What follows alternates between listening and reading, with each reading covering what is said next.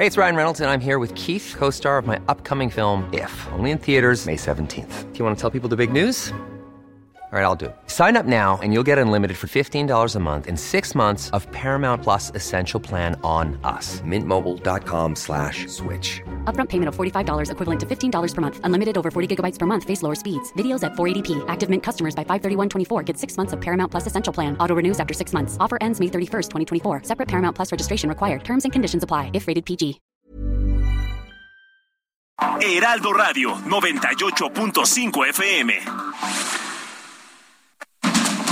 Inicia. Heraldo Noticias de la tarde con Jesús Martín Mendoza. En Heraldo Radio.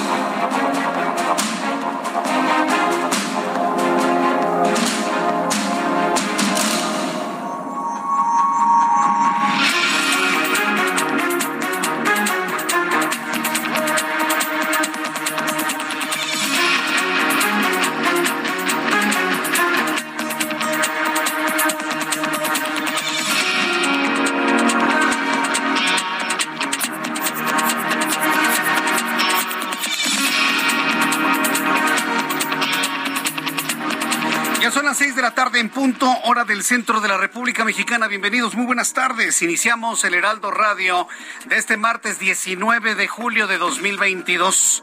Me da un enorme gusto saludarle a través de Heraldo Radio en todas las emisoras del Heraldo en la República Mexicana. Súbale el volumen a su radio, que le tengo la información más, la información más importante que ha ocurrido en las últimas horas en México y en el mundo. Primera noticia, el Tribunal Electoral del Poder Judicial de la Federación ordenó a los posibles candidatos de Morena.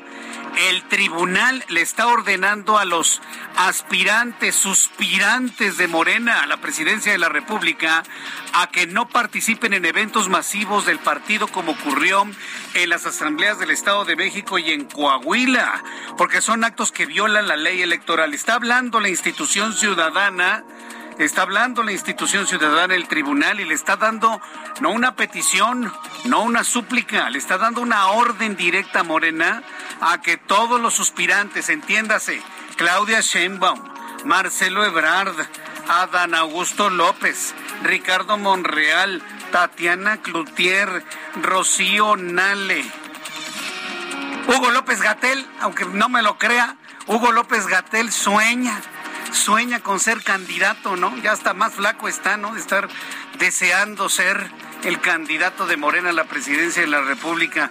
¿Quién más quiere de los de Morena? Bueno, pues todos, ¿no? Todos quieren. Noroña, aunque es del Partido del Trabajo, pero en realidad su corazoncito late bien moreno, ¿no? Entonces todos obviamente quieren. Ya el tribunal les está dando la orden de que se sosieguen, que se tranquilicen y que no estén violando la ley electoral. En otras noticias, Alejandro Moreno, dirigente nacional del PRI, anuncia cambios en el Comité Ejecutivo Nacional de este partido político. Busca sumar ex candidatos y exgobernadores al proyecto que estarán enfocados en las elecciones del próximo año para mantener las gubernaturas de Coahuila y de Ledomex en manos del PRI, claro, vía la alianza a través de la alianza, pero finalmente que no se las quede Morena. Ya veremos si esta estrategia y estos movimientos estratégicos de Alejandro Moreno dentro del PRI rinden fruto. El juez federal que otorgó la suspensión a Rafael Caro Quintero, que impidió su extradición a los Estados Unidos, ese juez que está impidiendo y está protegiendo a Rafael Caro Quintero y todos los que le orbitan, determinó declinar competencia para seguir con el caso porque dijo que corresponde a un juez del Estado de México continuar con el juicio. Entonces, ¿qué? Ya la suspensión ya se mantiene, se, cancela, ¿qué sucede? Fíjense nada más cómo están las presiones al interior y las amenazas. Ahora resulta que este juececito que dijo, no, pues es que hay que juzgar a Caro Quintero. Ya lo juzgaron, señor. Ya hasta cumplió condena y lo único que faltaba en 2003 era enviárselo a los Estados Unidos para que cumpliera condena ya nueve años prófugo. Y todavía este señor sale con que, ah, es que lo tienen que juzgar aquí en México. Ya lo juzgaron, ya lo condenaron, ya cumplió condena. Lo único que hace falta es mandárselo a los Estados Unidos con toda la recua que vaya atrás de él, ¿eh? Entiéndame, por favor. Bueno, pues ya este juez federal pues se, ha declarado incompetente para continuar con el caso Caro Quintero. Informo que la Organización Panamericana de la Salud reportó 48 casos de viruela del mono en México hasta el día de hoy y esto representa un aumento en las infecciones activas del 40% en los últimos siete días, razón por la que la Organización Panamericana de la Salud solicitó a México una vigilancia constante en la transmisión y el diagnóstico oportuno de los casos. La Fiscalía de Chihuahua vinculó a proceso a Juan Alberto L presunto homicida de la anestesióloga Maciel Mejía Medina. El imputado, 19 años, fue localizado por las autoridades amarrado a un poste en la comunidad de San Juanito horas después del hallazgo del cuerpo de la médico. En otras noticias, el Instituto Nacional de Estadística y Geografía, el INEGI, reveló los resultados de la encuesta nacional de seguridad pública urbana donde la población mexicana calificó a Fresnillo, Zacatecas, como la ciudad más insegura del país lugar donde el 97.2% de sus habitantes se sienten inseguros. Imagínense, Fresnillo, Zacatecas, ¿quién lo hubiese dicho hace 30 años? Un pueblito de crepúsculos arrebolados, como decía alguien, tranquilito, bonito. Yo conocí Fresnillo cuando era posible pasear a cualquier hora de la noche en Fresnillo. ¿Sí? Bueno, pues ahora Fresnillo es una de las ciudades más inseguras del país y por lo tanto de las más inseguras de todo el planeta. Este martes la plataforma digital Netflix anunció que ha perdido 970 mil suscriptores de abril a junio, aunque evitó el peor escenario proyectado, ofreció una previsión por debajo de las expectativas de Wall Street para el trimestre actual. Está yendo, pero como en feria, a Netflix. ¿Por qué le está yendo mal a Netflix? Pues claro, desde que cada casa productora y distribuidora ha hecho su propia plataforma. Se le fueron todas las películas de Disney, se le fueron todas las películas de DreamWorks, se le fueron todas las películas de Paramount. Cada quien tiene ahora ya su plataforma y eso ha significado pues prácticamente la puntilla para la primera plataforma de películas bajo una renta mensual Netflix, ¿qué momento está viviendo? Posiblemente estemos viendo ya los últimos meses de esta plataforma. Una jueza de la Corte de Delaware determinó llevar a juicio la demanda de la red social Twitter contra Elon Musk por no concretar el acuerdo de compra de la compañía por un total de 44 mil millones de dólares. Así que va para adelante la denuncia que Twitter ha hecho en contra de Elon Musk para obligarlo a comprar lo que prometió que iba a comprar la plataforma Twitter en 44 mil millones de dólares. Las seis de la tarde con siete minutos hora del centro de la República Mexicana. Vamos con nuestros compañeros reporteros urbanos, periodistas especializados en información de ciudad. Daniel Magaña, qué gusto saludarte. Bienvenida. Bienvenido, Daniel. Jesús Martín, muy buenas tardes. Pues tenemos información vehicular para las personas que esta hora avanzan en, la zona de la avenida Cuauhtémoc. Bueno, pues con carga vehicular sobre todo para cruzar la zona de viaducto, la plaza comercial que se ubica también cerca de la calle de Obrero Mundial. A partir de aquí, pues el avance mejora, hay que tener precaución con el constante cruce de peatones eh, pues cerca de la zona del eje 4, en esta incorporación hacia el eje 4, bueno pues sí, hay que tener eh, precaución, sobre todo anticipar su cambio al eh, carril de la izquierda en el caso de que ingresen hacia la colonia Álamos, ya a partir de aquí el avance sobre el eje 1 poniente el tramo de la avenida Cuauhtémoc, pues es mejor para trasladarse hasta la colonia del Valle o bien incorporarse un poco más adelante hacia la zona del eje 5 sur. El reporte Jesús Martín. Muy buenas tardes. Hasta luego, que te vaya muy bien. Muy buenas tardes, Daniel Magaña. Saludo a mi compañero Israel Lorenzana. Qué gusto saludarte a esta hora de la tarde en la radio, Israel. ¿En dónde te ubicamos? Jesús Martín, muchísimas gracias. El gusto es mío.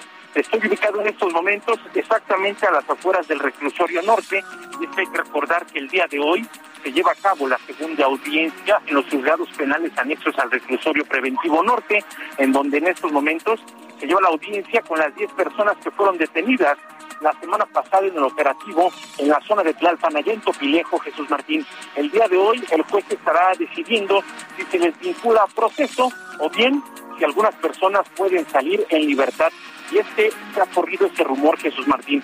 Hay la posibilidad de que algunos queden en libertad, por supuesto, lo va a decidir un juez.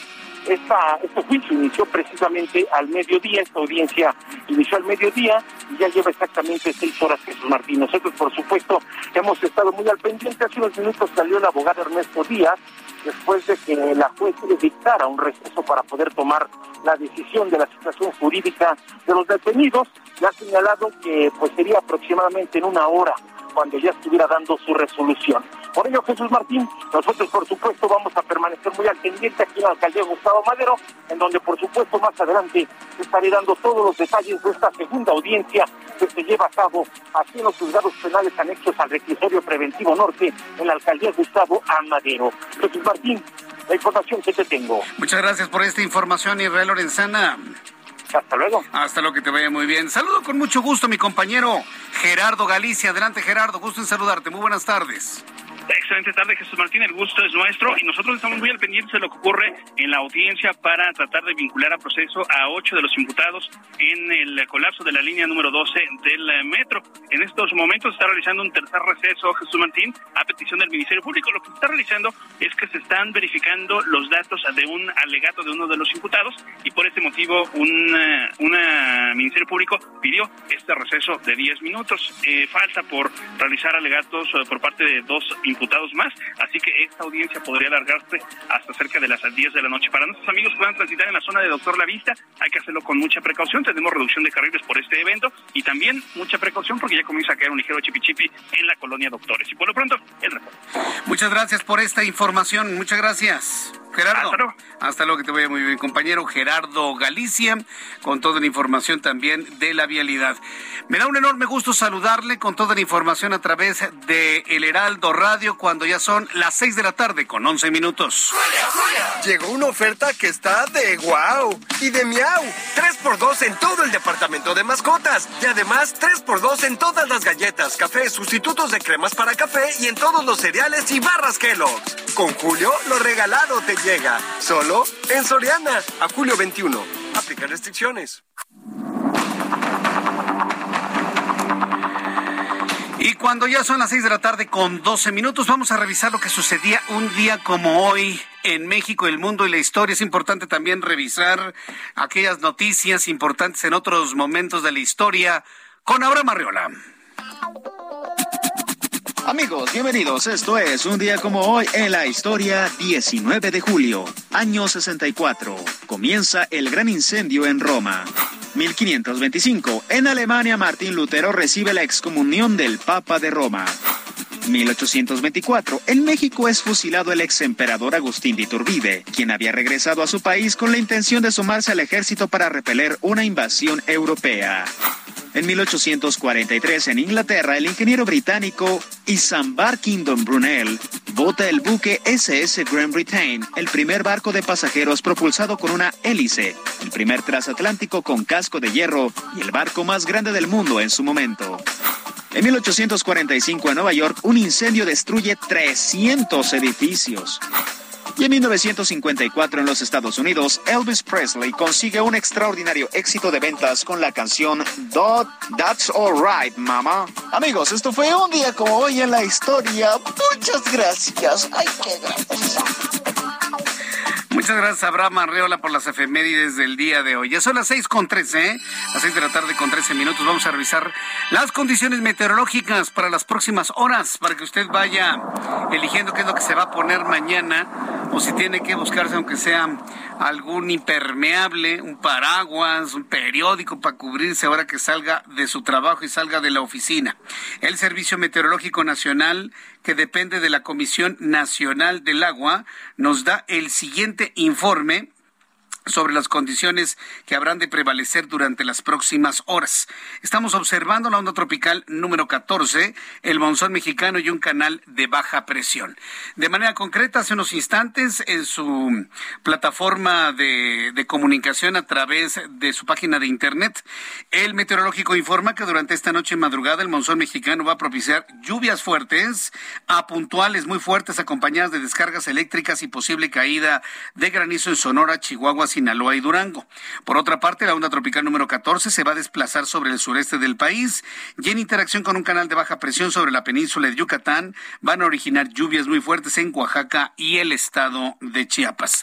Observamos un canal de baja presión. El, ciclón tropical Estel o Estela se desplazará al suroeste de Baja California Sur y continuará alejándose manteniendo un oleaje máximo de tres metros de altura. Las olas, digo que no es poca cosa, ¿eh? Una ola de, una ola de tres metros sí lo está completamente arrastrando a usted. Para mañana, el monzón mexicano afectará el noreste del país. La onda tropical número 14 se desplaza sobre el oriente y el sur de la República Mexicana. Va a tener una interacción con un canal de baja presión, divergencia en altura, en fin, todo lo necesario para decirle que va a seguir lloviendo, sobre todo durante la noche. Ya una vez que caiga la noche aquí en el centro del país, tendremos lluvia. Amigos en Acapulco, Guerrero, en este momento 31 grados, la temperatura mínima 24, máxima 32. Amigos que nos escuchan en Monterrey, Nuevo León, qué calor está haciendo en Monterrey. 35 grados en este momento, mínima 23, máxima 37 en Guadalajara, mínima 14, máxima 31, 29 en este momento. Villahermosa, Tabasco, mínima 25, máxima 35, 33 en este momento. Cuernavaca, Morelos, mínima 16, máxima 28, 28 grados en este momento. Amigos en Houston, qué gusto saludarlos a través de la plataforma de Now Media. Mínima 27, máxima 37, 34 en este momento. También saludo con muchísimo gusto a nuestros amigos en la ciudad de Chicago. Gracias por escucharnos en la ciudad de Chicago. Gracias por estar siempre con nosotros. Les informo que la temperatura está en 31 grados en Chicago, 23 la mínima máxima, 33 para el día de mañana. Y también para quien nos escucha en San Antonio, Texas. Bueno, pues decirles que la temperatura en San Antonio en este momento es de 40 grados. ¿Qué calor está haciendo en San Antonio? Mínima 24, máxima 40 grados para el día de mañana. Aquí en la capital de la República, nubladito con una temperatura de 26, hace calor mínima 13 y la máxima para mañana 28 grados Celsius. Ya son las 6 de la tarde con 16, las 18 horas con 16 minutos hora del centro de la República Mexicana. Escucha usted el Heraldo Radio. Le saluda Jesús Martín Mendoza con toda la información importante del día de hoy. Bien, pues vamos a lo, a lo central de este día, a lo importante y sobre todo que nos ha llamado poderosamente la atención que tiene que ver con la percepción de la seguridad, o mejor dicho, la percepción de inseguridad que se tiene en algunas ciudades del país. Si yo en este momento le preguntara cuál es la ciudad más insegura desde su punto de vista, ¿cuál sería? Me, van, a, me van a decir cualquier ciudad de la República Mexicana, ¿eh? menos Mérida o, o, San José del Cabo. Esas ciudades, por ejemplo, que aparecen dentro de las más seguras en todo el país, no aparecerían.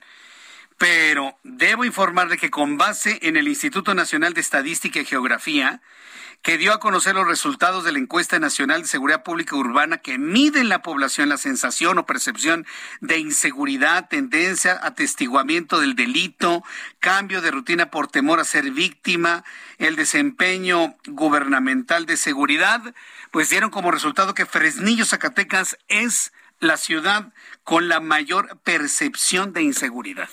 A ver, estamos hablando de percepción.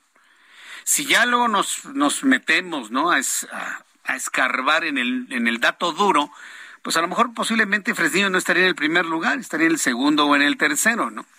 Entonces, una cosa es la percepción y otra cosa es en realidad cuáles son las zonas más inseguras. Fíjese que este, este trabajo de INEGI es providencial, es muy importante, porque fíjese, casualmente el Instituto Nacional de Estadística y Geografía lanza los resultados de esta encuesta nacional de seguridad pública urbana, luego que ahora tenemos como una de las principales discusiones en el país, los lugares más inseguros en donde los médicos pasantes están dando consulta a propósito del asesinato de un médico pasante de 24 años de edad allá en Durango, razón por la cual el rector de la Universidad Autónoma de Durango ha determinado sacar a todos sus jóvenes estudiantes de lugares peligrosos de aquella región. Punto, no hay más. Sí. Y asunto que nos lleva evidentemente a la segunda información importante del día de hoy y la súplica para que se queden en el lugar y no sé qué tantas cosas. Pero hoy por hoy le puedo decir, Fresnillo, Zacatecas es la ciudad con más percepción de inseguridad, donde el 97% de los encuestados, 97.2%, dice sentirse inseguros. En segundo lugar está otra ciudad de Zacatecas, que es la propia capital, con 90.4%. ¿Se imaginan que de cada 10 personas, 9 digan que no se sienten seguros? Pues para quien gobierna debe ser algo muy, muy grave conocer este dato, ¿eh? Porque si de sus gobernados, 9 de cada 10 no se sienten seguros, algo no está haciendo bien usted como gobernante. Eso es clarísimo, ¿no? Eh, Irapuato, Guanajuato con el 98.7%, el municipio mexiquense de Cuautitlán Izcalli con el 89.7%, Colima con un 87.5% de sensación de inseguridad entre sus habitantes. Por otra parte, los municipios con menor sensación de inseguridad, o sea, los que sienten menor percepción de inseguridad, por lo tanto, donde la gente se siente más segura, percepción, en primer lugar, San Pedro, no, bueno, no en primer lugar, San Pedro Garza en Nuevo León con el 15.1%. Pues cómo no van a estar seguros en San Pedro, ¿no? Si tienen vigilancia, pero hasta abajo de la lengua, ¿no? ¿Cómo no se van a sentir seguros en San Pedro si todo el mundo tiene guaruras por allá? Saludos amigos en San Pedro. Qué gusto saludarlos a esta hora de la tarde. Tampico, a mí me sorprendió mucho Tampico. Hubo un tiempo en el que era imposible viajar a cualquier ciudad de Tamaulipas, ¿no? Pues Tampico, Tamaulipas con el 27.6%. Saltillo con el 29.8%. Los Cabos con un 30%. Los lugares donde las personas se sienten más inseguras son los cajeros automáticos y el transporte público. ¿Está usted de acuerdo? ¿Cuáles son los lugares más inseguros de una ciudad? El transporte público y los cajeros automáticos. No, va usted un cajero automático en la tarde y bueno, le salen ojos por la espalda, ¿no? En la nuca, por la espalda, voltea y voltea, a ver si no hay alguien extraño. Y luego con eso de que abundan las personas que tienen así una imagen sospechosa, ¿no? Pero imagínense si vamos a sospechar absolutamente de todo, sería tremendo. 75% en promedio, cajeros automáticos, los lugares más inseguros del país. ¿Qué, opina usted de los resultados de esta encuesta? ¿Está de acuerdo o no está de acuerdo? Yo le invito para que me escriba a través de mi cuenta de YouTube, en el canal Jesús Martín MX, a través de mi cuenta de Twitter, arroba Jesús Martín MX. Este asunto de inseguridad nos lleva a la segunda noticia. Ayer, ¿qué le decía yo ayer? Aquí en este programa de noticias santa regañiza que le van a poner a Jorge Alcocer. Santa regañiza que le van a poner. ¿Por qué? Porque está, en primer lugar, reconociendo de que hay lugares completamente inseguros en el país y segundo, que estaban, estaban evaluando el sacar a todos los jóvenes de lugares de alto riesgo. Eso lo dijo el secretario de Salud, que me lo regañan, porque es, es evidente que lo regañaron luego de las declaraciones del día de hoy y vienes a la mañanera a aclarar que nadie se vaya de sus lugares.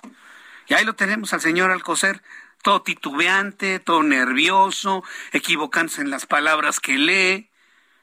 El titular de la Secretaría de Salud, Jorge Alcocer, declaró esta mañana que el servicio social de los médicos pasantes no se puede cancelar porque es un proceso muy importante para la formación de los profesionales de salud que están a punto de obtener su título. Eso no lo dijo ayer, ¿eh?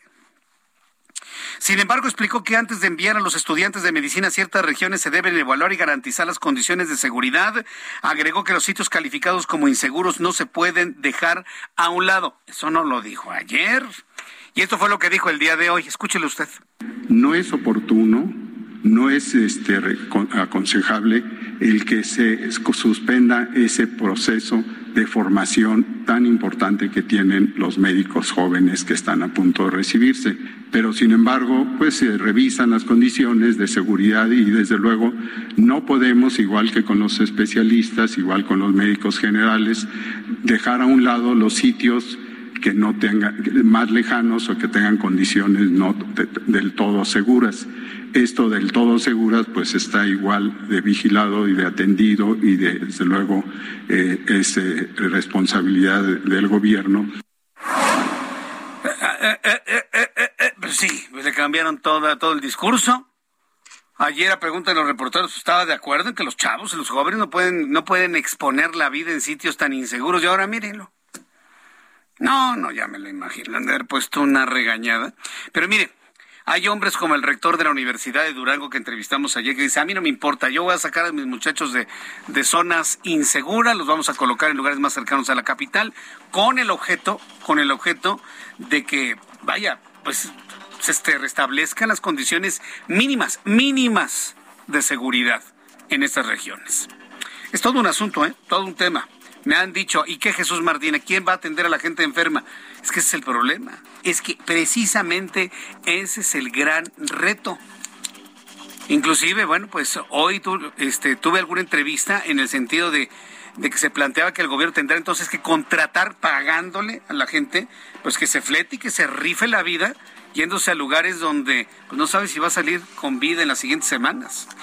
Voy a ir a los anuncios, regreso con más información sobre esto y sobre todo las manifestaciones de los médicos en Chihuahua.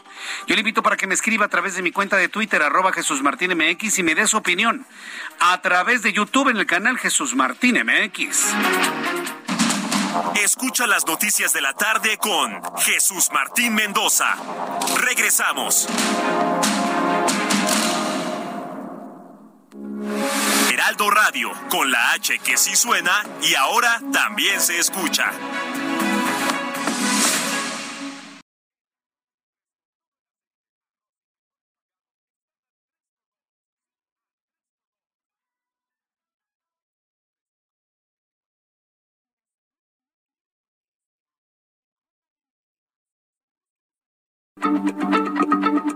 Heraldo Radio, la H se lee, se comparte, se ve y ahora también se escucha.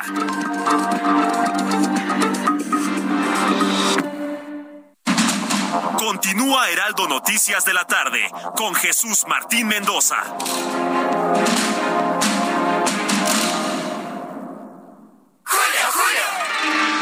Yo la vida me la tomo a la ligera. Pues para que te tomes algo ligero, llega el 3x2 en todos los yogurts Danone, Alpura y Santa Clara, y en todos los quesos empacados. Además, 3x2 en todo el departamento de congelados. Con Julio, lo regalado te llega. Solo en Soriana. A julio 19. Aplican restricciones.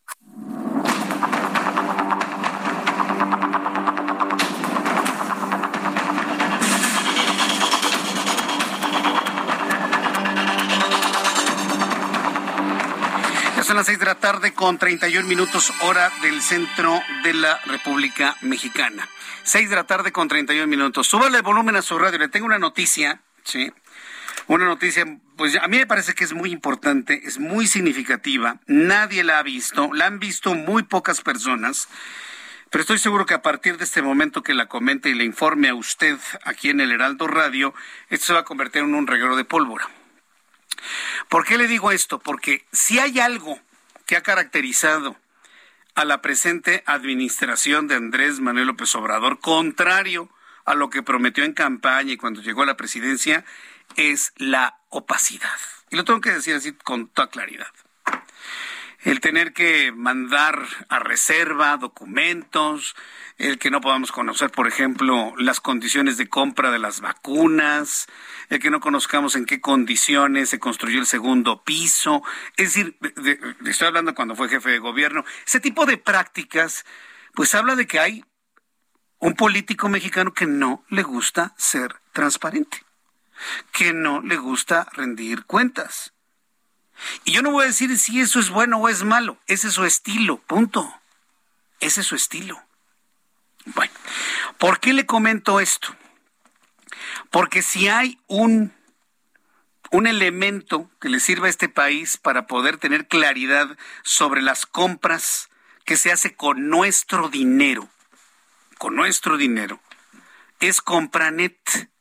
Si sabía, ¿no? Existe una plataforma desde 1994 instaurada por Carlos Salinas de Gortari entre la administración de Carlos Salinas de Gortari y Enrique y Ernesto Cedillo Ponce de León. Desde entonces existe una plataforma en la cual se transparentan todas las compras de gobierno y es pública y usted puede entrar y verificar qué se compra, con cuánto dinero, en qué se gasta, a quién se le asignan las compras. Compranet depende de la Secretaría de Hacienda.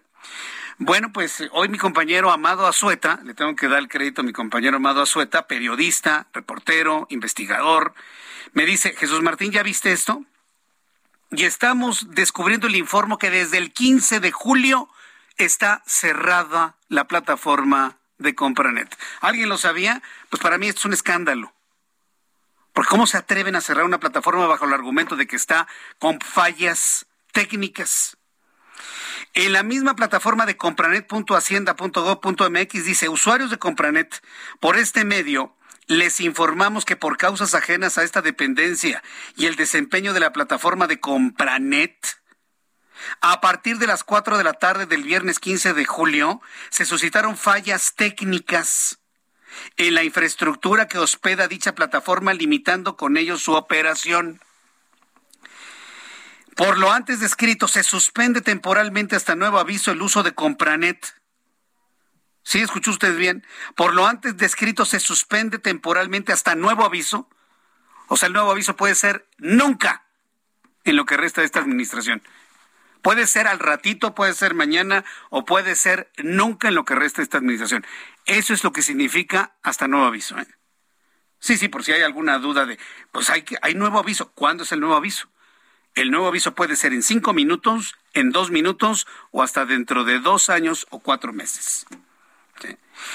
El caso es que dice que por lo antes descrito se suspende temporalmente hasta nuevo aviso el uso de Compranet, lo que se informará para el inicio eh, o reanudación de los actos y procedimientos de contratación. Compranet no funciona.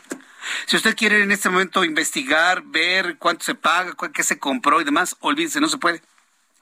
Lo puede usted ver en la, en la página de Compranet. Esto es un antecedente muy, muy grave desde mi punto de vista.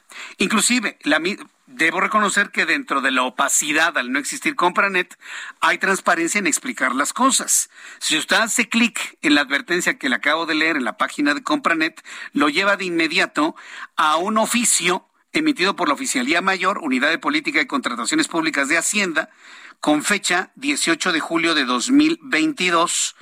Comunicado de suspensión temporal del sistema Compranet dirigido a oficiales mayores y titulares de las unidades de administración y finanzas en las dependencias y entidades de la Administración Pública Federal, entidades federativas, municipios, alcaldías, entes públicos, usuarios presentes da toda la fundamentación y dice, derivado del monitoreo de la plataforma que soporta Compranet a través de la cual los usuarios realizan el registro de las adquisiciones, arrendamientos, servicios, obra pública, servicios relacionados con las mismas, así como los procedimientos de contratación, se han detectado fallas técnicas a partir de las 4 de la tarde del 15 de julio en la infraestructura que hospeda dicha plataforma, limitando con ello su operación.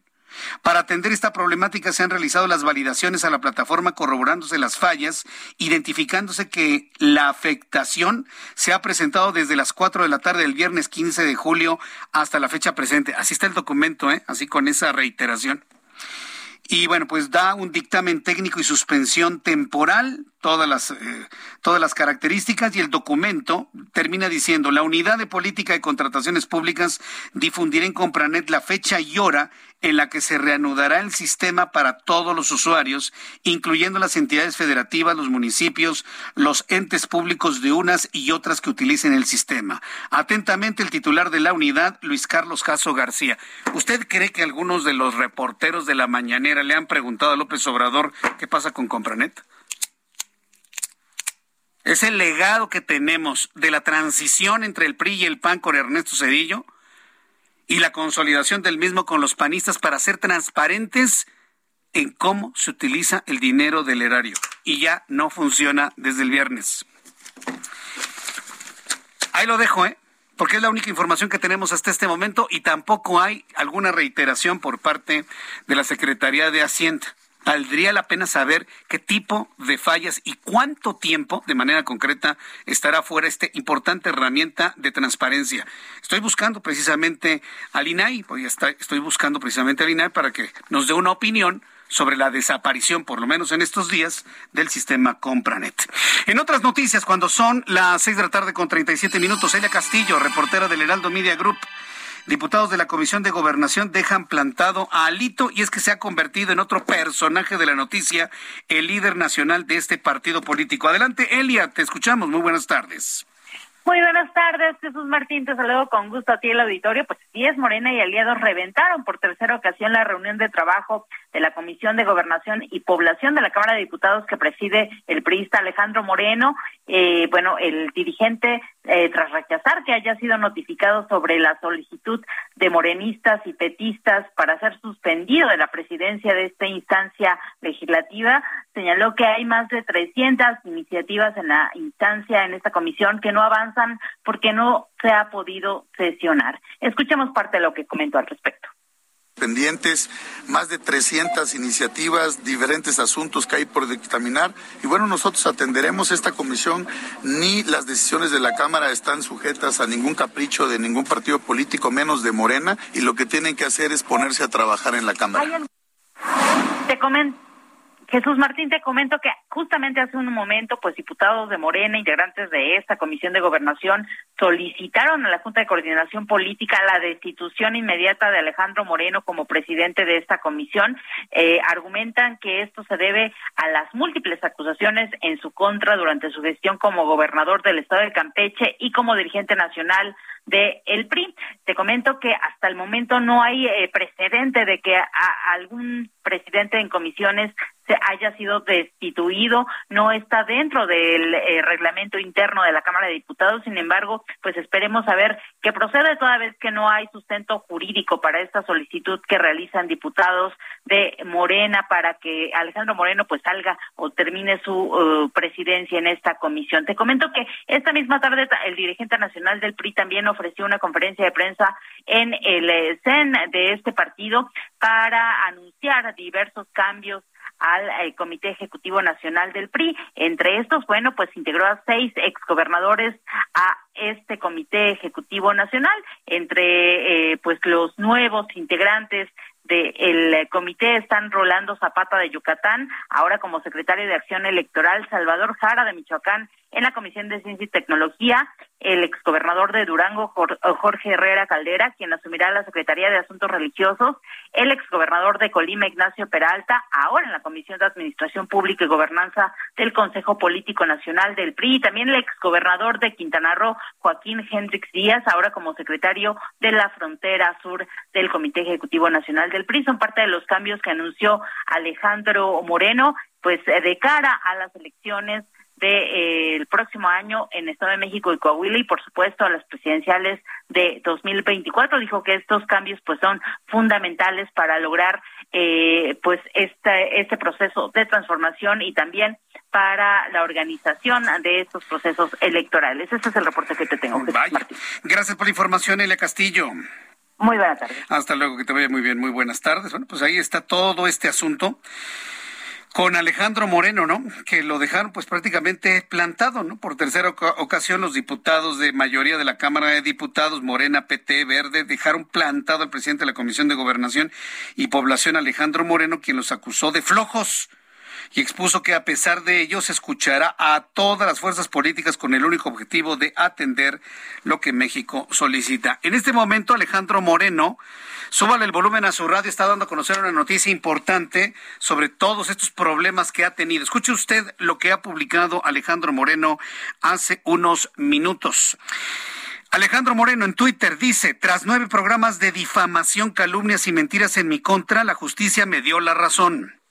He sido notificado del amparo a mi favor y para que se detenga la publicación y distribución de audios ilegales en el programa de Laida Sansores o por cualquier otro medio o vía. Ya no se van a poder, con este amparo que tiene Alito, difundir ni un solo audio de los que supuestamente le han grabado. Segundo tuit, es un hilo que le voy a compartir en un ratito a través de mi cuenta de Twitter. Segundo Twitter, me acaban de informar mis abogados que el juzgado primero de distrito del estado de Nuevo León nos notificó la concesión de la suspensión de oficio y de plano en el juicio de amparo 716 diagonal 2022-4 para que la gobernadora Laida Sansores y demás autoridades responsables, tres, se abstengan desde este momento de difundir en su programa Martes del Jaguar o cualquier otro medio contenidos audiovisuales y de emitir declaraciones, opiniones, manifestaciones y comentarios en mi contra en contra de mi persona y de mi familia. Cuatro, cierra. La suspensión de oficio y de plano emitida en el juicio de amparo 716, diagonal 2022-4, ya es pública en el portal del Poder Judicial de la Federación, misma que puede ser consultada en dicho portal. Añade la liga y arroba a Laida Sansores, que por cierto, la gobernadora Laida Sansores haya emitido un ha emitido ya un comentario, sí, ¿verdad? déjeme revisarlo. Sí, ¿lo, tienes tú ahí, este Ángel? ¿Sí me lo mandaste? El de, el de Laida Sansores. A ver, vamos a ver. Sí, tenemos el más reciente, listo, aquí lo tenemos ya. Dice Laida Sansores, advertencia, este nuevo audio es asqueroso, nos vemos a las 8 pm, Fisgón Monero, nos van a querer tumbar la transmisión martes del jaguar. Bueno, Laida Sansores gobierna Campeche o se ha convertido en golpeadora de Morena y del gobierno. Es pregunta, ¿eh? Es una pregunta que está legitimada bajo cualquier concepto, ¿eh? ¿Qué es Laida Sansores, gobernadora o la nueva golpeadora del gobierno de López Obrador y de Morena con el objeto que de tumbar a Alejandro Moreno, debilitar al PRI y romper la alianza opositora. Porque en realidad el objetivo no es Alejandro Moreno. Bueno, sí no. El objetivo es romper la alianza opositora. Ese es el objetivo. Saben perfectamente bien que la alianza opositora les va a ganar Coahuila, el Estado de México y seguramente la presidencia de la República. O dígame usted por qué tanto interés en romper una alianza que supuestamente no puede ganar. ¿Sí?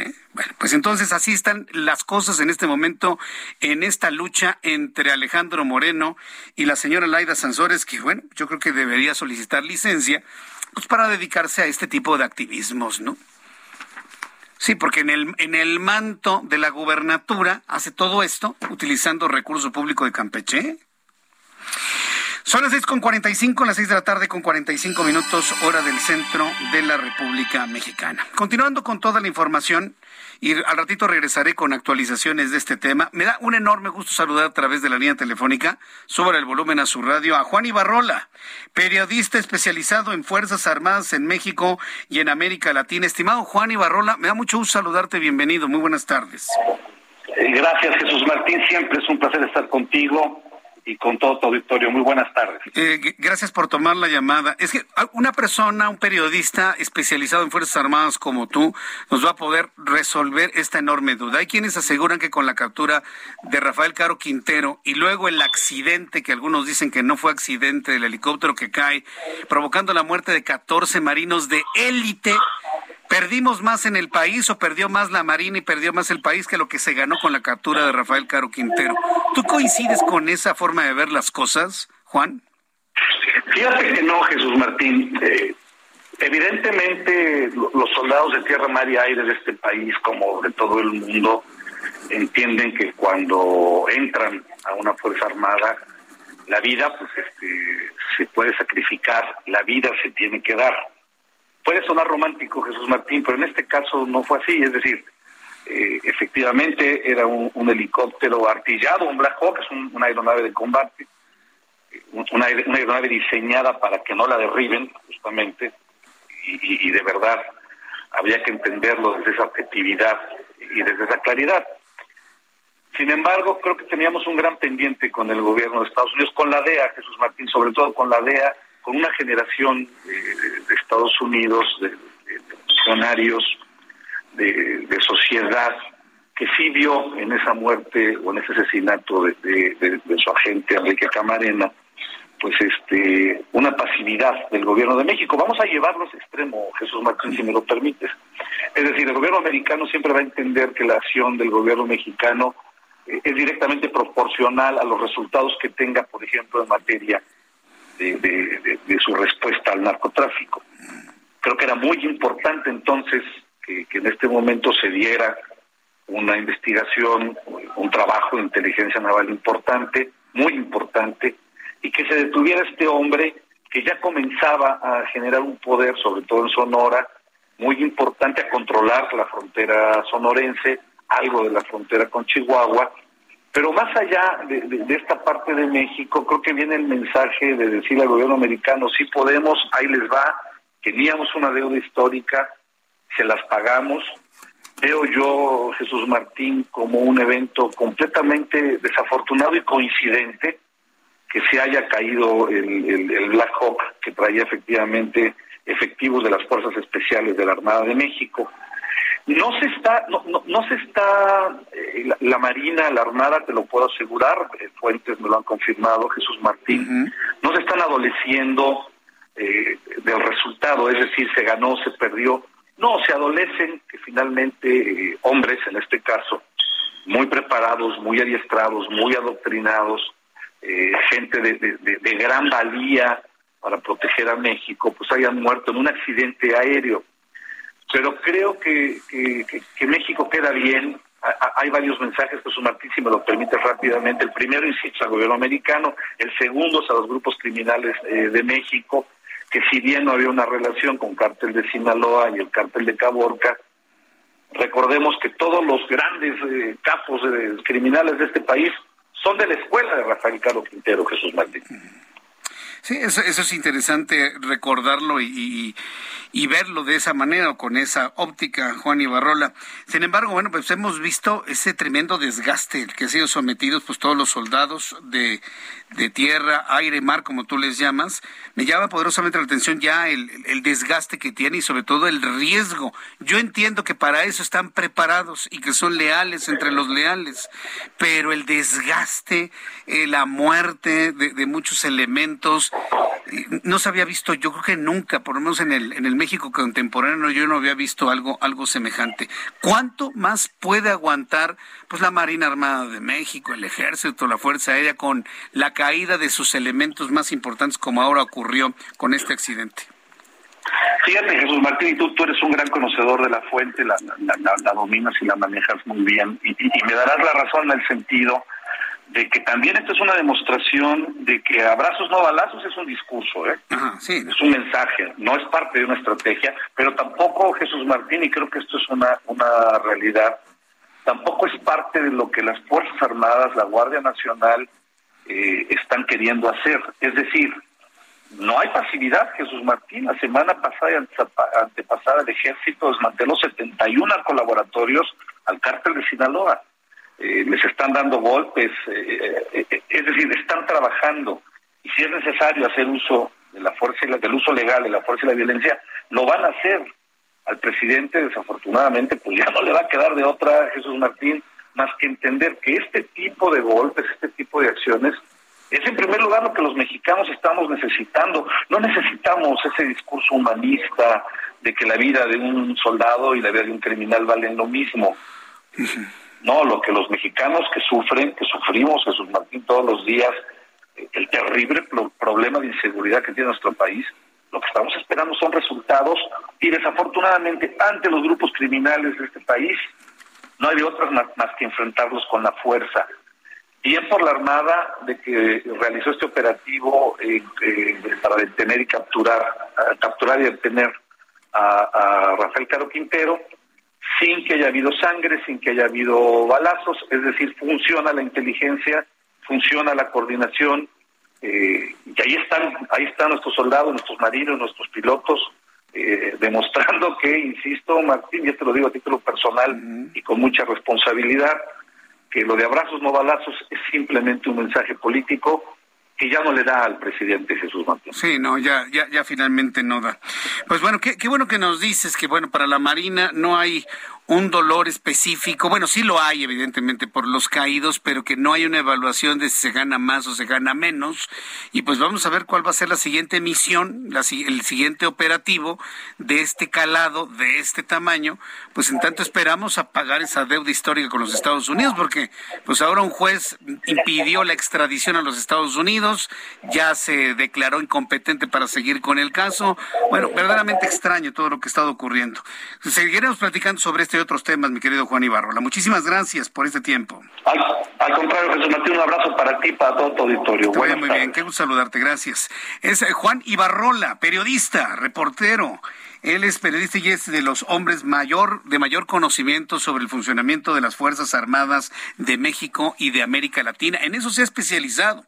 Es un hombre profundamente respetado en esos ámbitos, en donde pues ha llevado pues más lo bueno que lo bueno, lo bueno, lo malo y lo feo, pero fíjese que afortunadamente son más las cosas buenas de nuestras Fuerzas Armadas en cuanto al trabajo que han estado haciendo. Ha sido tristísimo la pérdida de esos 14 elementos de la Marina Armada de México, pero finalmente eh, la Marina orgullosa del trabajo cumplido y bien cumplido, por supuesto, en este tipo de encomiendas.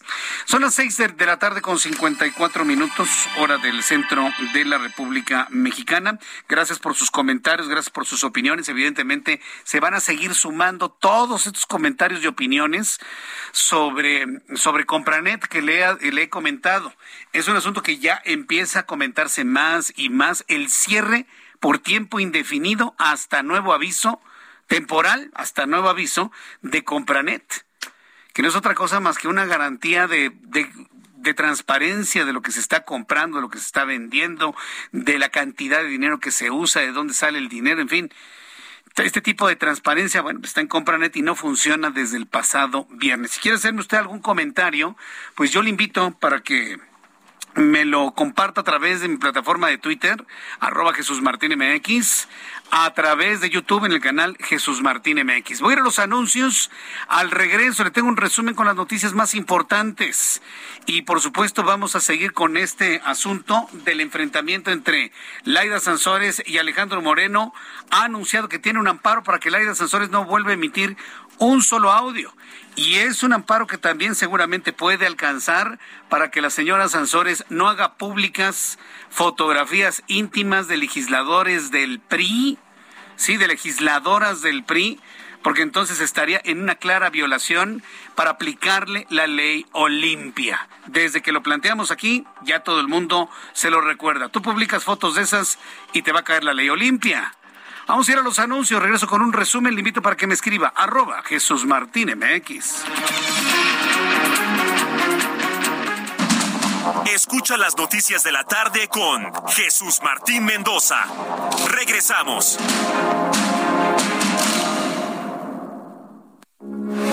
Heraldo Radio 98.5 FM, una estación de Heraldo Media Group. Transmitiendo desde Avenida Insurgente Sur 1271, Torre Carrachi, con 100.000 watts de potencia radiada.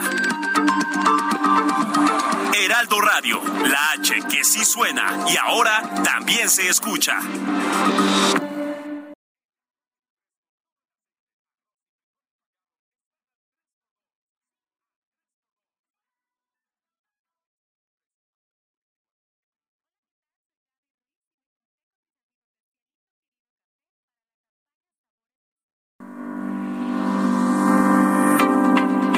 Suscríbete ya a Lealdo de México, el diario que piensa joven, y descubre los grandes beneficios de ser nuestro lector. Entéate las noticias más relevantes hasta la puerta de tu domicilio u oficina. Escríbenos a suscripciones arroba heraldodemexico.com o al WhatsApp 56211 85064. El Heraldo de México.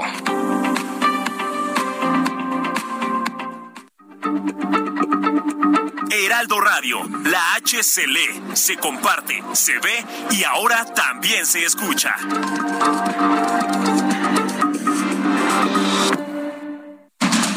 Continúa Heraldo Noticias de la tarde con Jesús Martín Mendoza.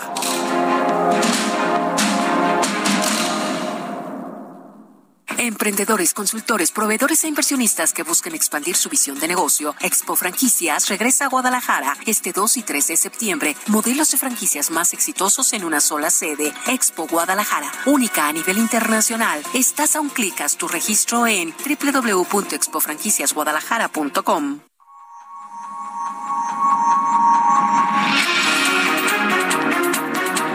Son las 7 en punto, las 19 horas en punto hora del centro de la República Mexicana. Un gran saludo a nuestros amigos que nos escuchan en toda la República Mexicana y que a partir de este momento se unen a la transmisión de nuestro programa de noticias. Gracias por estar con nosotros. Esto es el Heraldo Radio.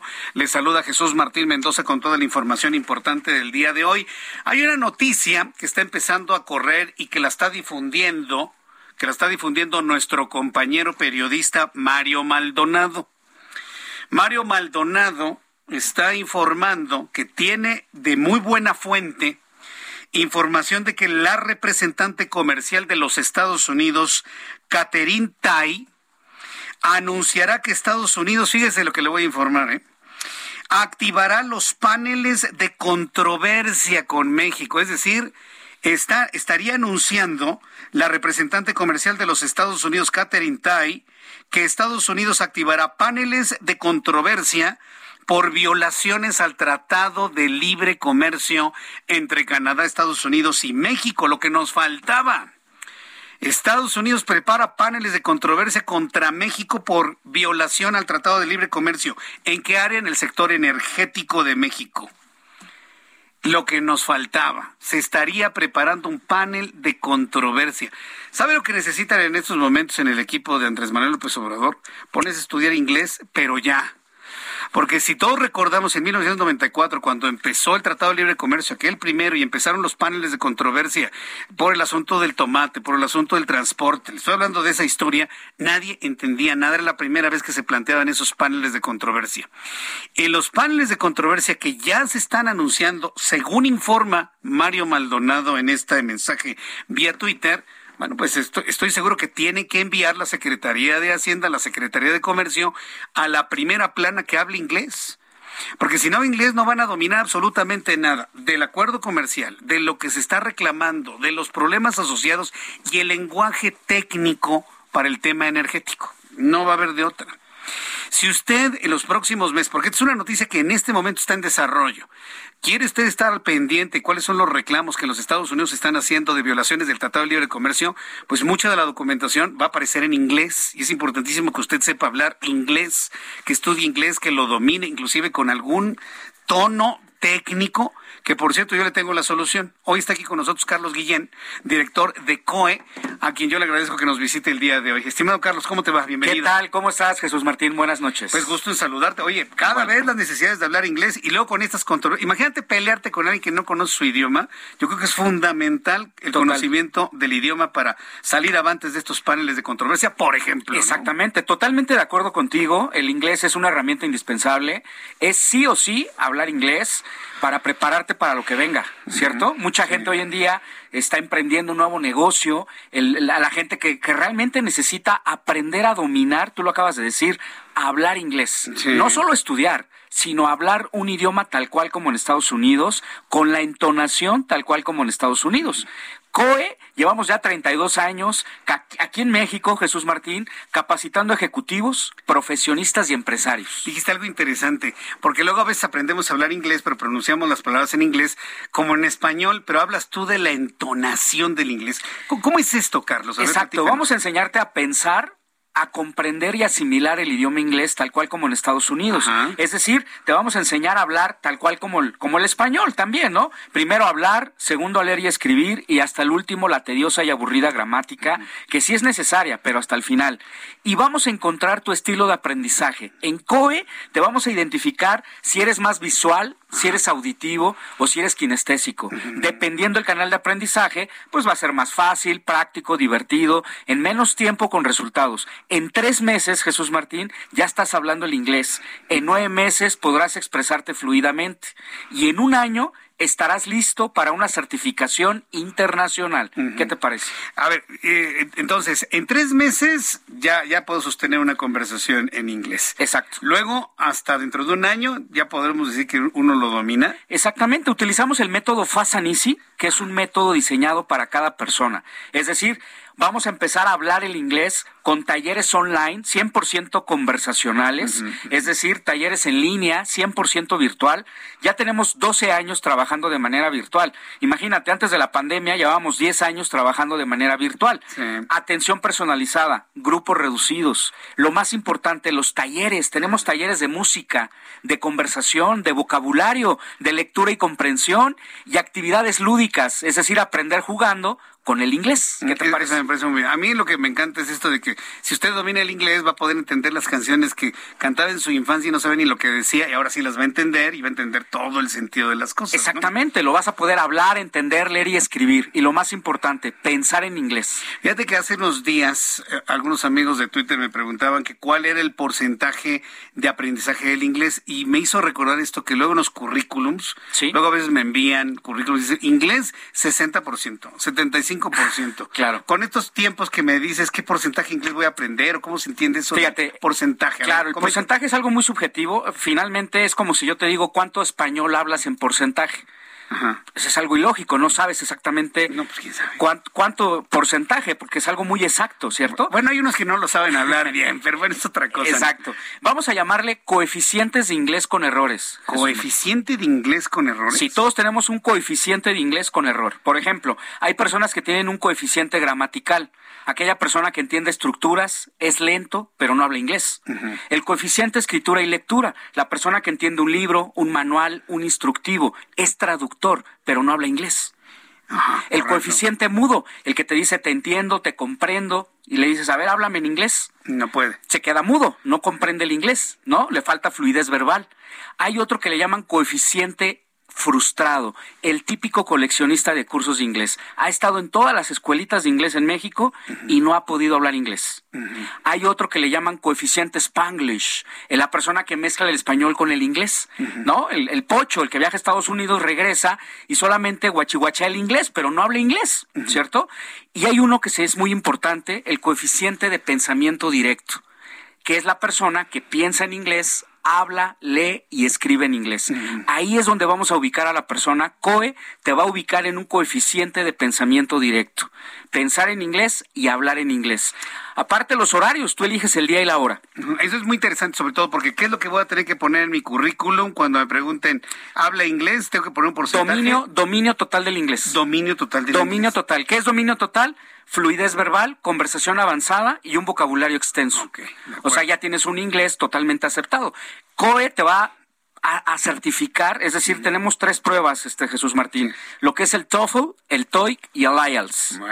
Y los horarios que tú vas a programar el día y la hora de acuerdo a tus actividades, ya no hay pretextos. De lunes a domingo tenemos abierta la plataforma en línea y desde tu celular puedes bajar la aplicación de COE y sigues practicando el inglés 24/7. ¿Desde qué edad? Desde los 7 años hasta 70 años de edad. Sí se puede. Esto ya sonó muy, muy, muy interesante. Ya no poner en un currículum el porcentaje, sino dominio total del inglés con esta estrategia. Número telefónico que lo están preguntando. Claro que sí. El número telefónico es el 5555 020252. 55 55 0202 52. Muy sencillo. Sí, la palabra con el eh, WhatsApp con la palabra inglés, sí, muy importante. WhatsApp con la palabra inglés al 55 55 020252. Vamos a dar de aquí hasta las 7:15 7.15 de la noche, ¿te parece bien? Muy bien. Toda la gente que mande WhatsApp con la palabra inglés. ¿7.15 o 6 minutos? un poquito más. 7.20. 7.20, Lo hacemos, lo, largamos hasta las 7.20 de la noche.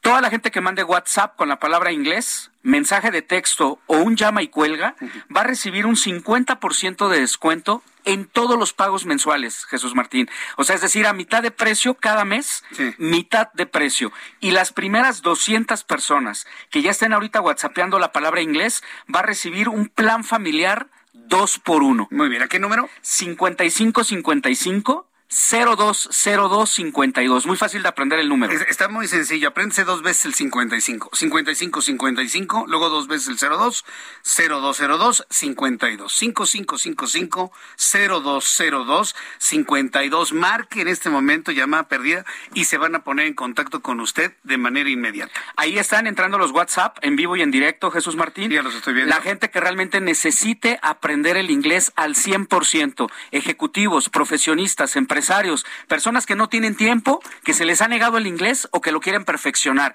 Este es el momento de llamar, mandar WhatsApp con la palabra inglés al 5555 020252. Lo más difícil para aprender inglés es tomar la decisión y las primeras 200 personas plan familiar dos por uno y aumento algo, Jesús Martín. Cero inscripción en todos los meses. Cero inscripción. ¿A qué teléfono? 5555 020252. Perfecto. Carlos Guillén, muchas gracias por acompañarnos. No, al contrario. COE es hablar inglés al 5555 020252. Muy bien. Esperemos que las personas llamen y acuérdense que por llamar no se paga. Gracias, Carlos. Al contrario. Que te vaya muy bien. Siete con once. Vamos a un resumen de noticias.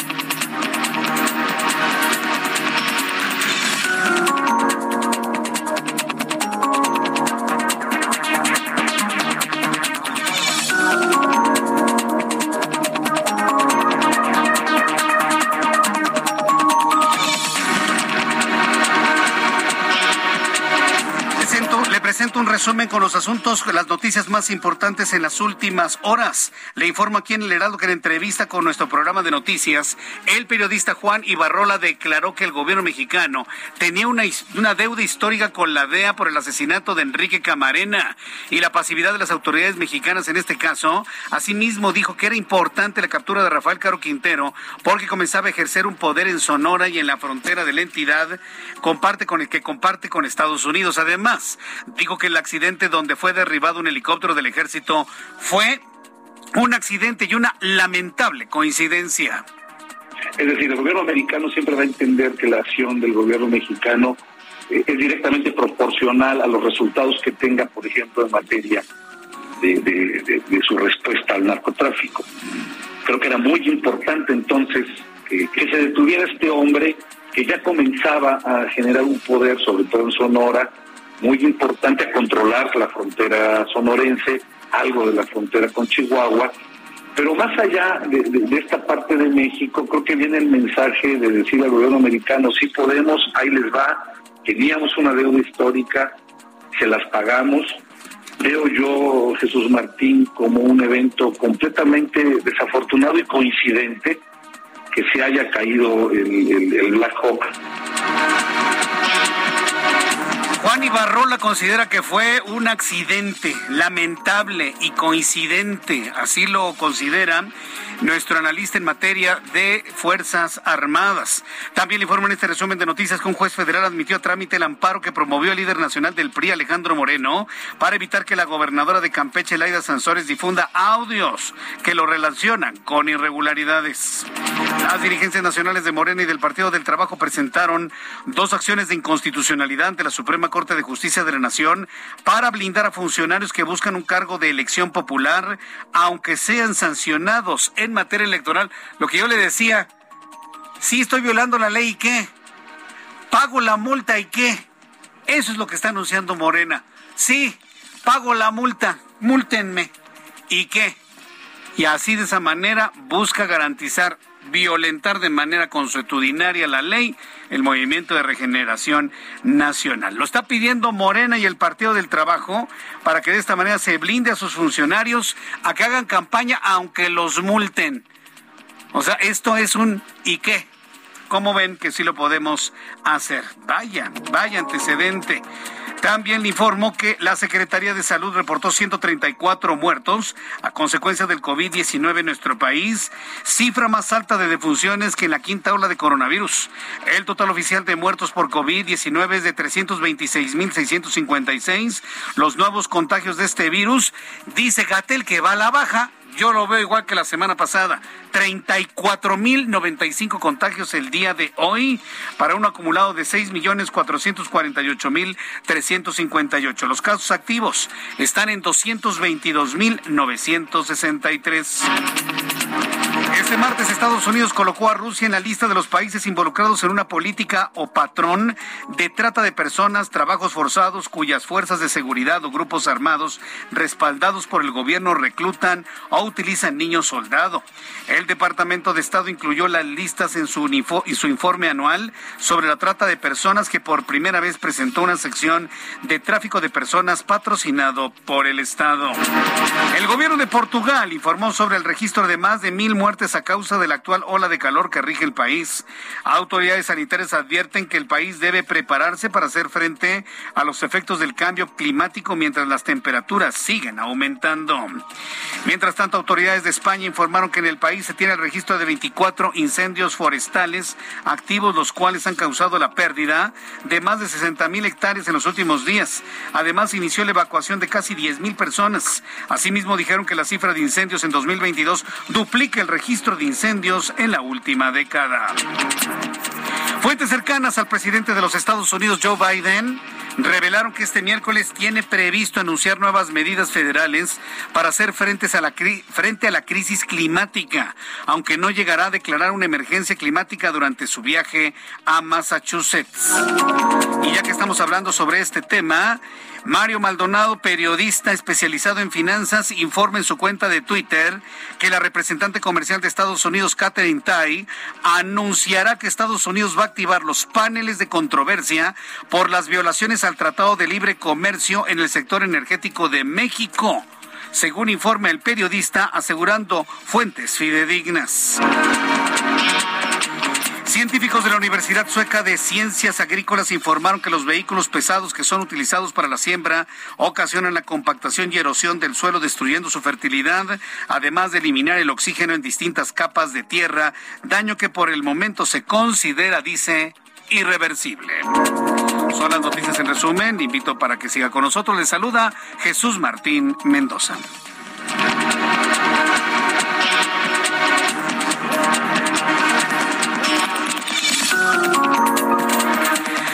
Las 7 con 7, las 7 con 7 hora del centro de la República Mexicana. Vamos con nuestros compañeros reporteros urbanos. Daniel Magaña, gusto en saludarte. ¿En dónde te ubicamos? Jesús Martín, muy buenas tardes. En la zona del anillo periférico sur y Barranca del Muerto, bueno, pues empiezan a caer algunas gotas de lluvia, así que hay que tomar esto en cuenta para las personas que utilizan pues el anillo periférico procedente en la zona de Tacubaya, de la zona de calle 10 en dirección hacia la zona de Altavista, bueno, pues en los carriles laterales sí tenemos algunas complicaciones viales, los carriles eh, centrales avanzan de mejor manera en dirección hacia la zona de San Jerónimo, en, esta zona, bueno, pues únicamente hay que anticipar el cambio pues hacia los carriles laterales en el caso de que ingresen hacia la zona de la avenida del eje 10 sur en dirección hacia Ciudad Universitaria, en sentido opuesto del anillo periférico sur, pues también con algo de carga vehicular al llegar hacia la zona de Barranca del Muerto, pues cuando menos tardará tres cambios en la luz de este semáforo para poder incorporarse en dirección hacia la zona de la avenida Revolución. El reporte Jesús Martín. Buenas tardes. Gracias, muy buenas tardes, eh, Daniel Magaña. Vamos con el compañero Israel Lorenzana. Adelante, Israel, gusto en saludarte. Jesús Martín, pues ya tenemos una, una llovizna intermitente en el perímetro de la alcaldía Gustavo Madero, vialidades como 100 metros, la calzada Vallejo, la zona de Tenayuca, el río de los Remedios ya con una llovizna intermitente comienza a mojarse el pavimento.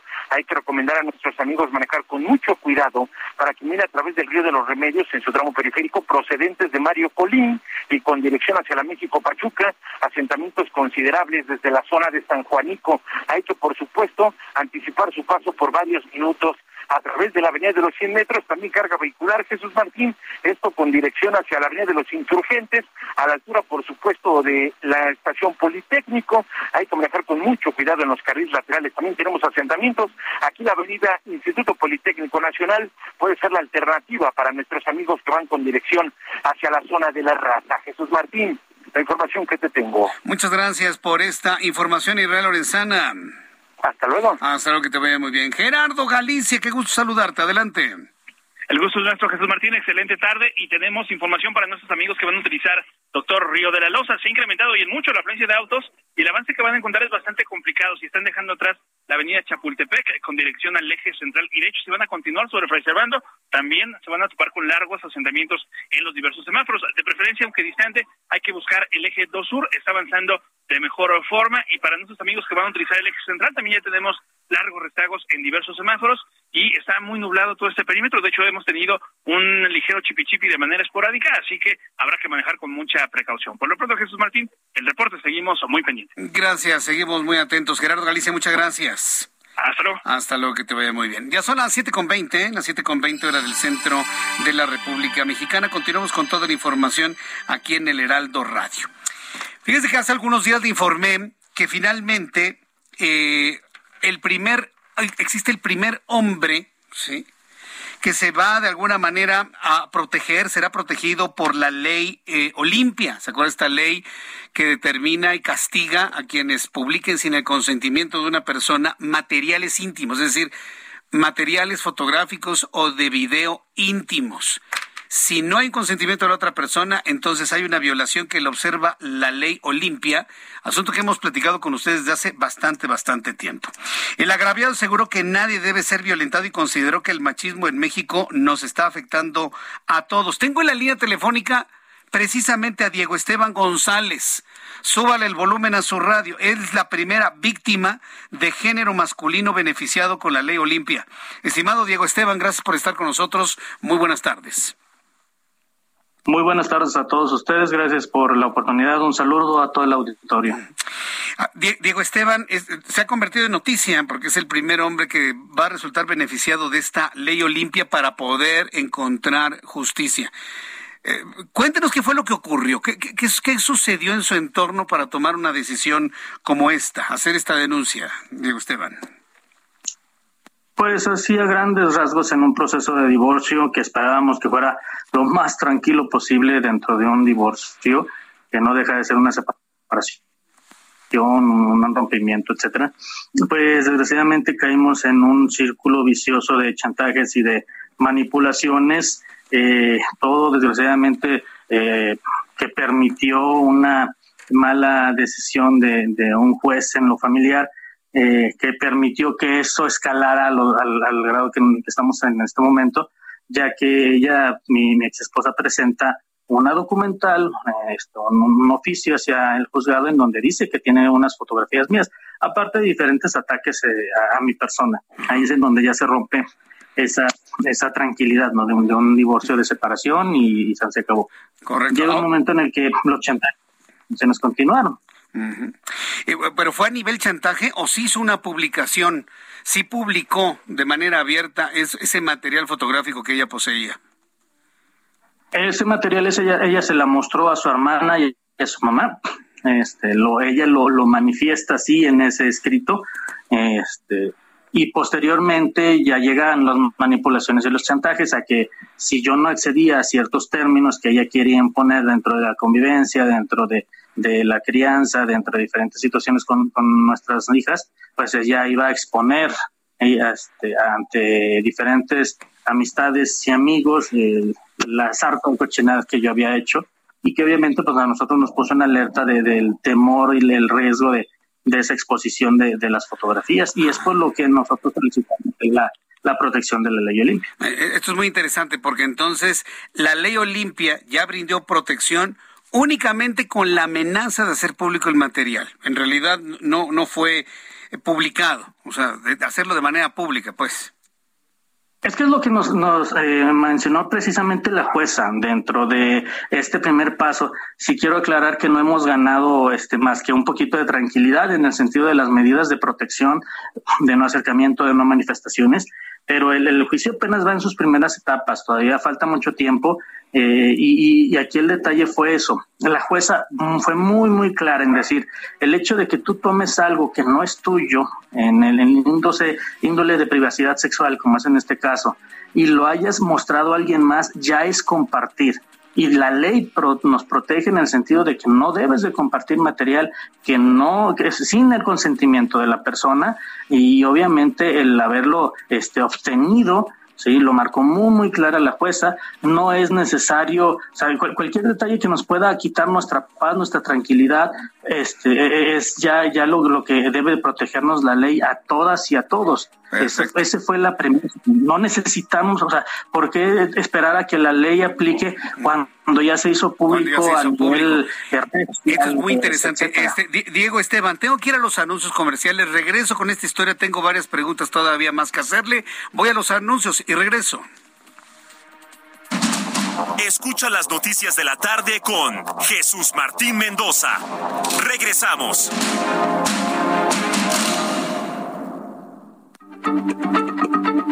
Heraldo Radio, la H se lee, se comparte, se ve y ahora también se escucha.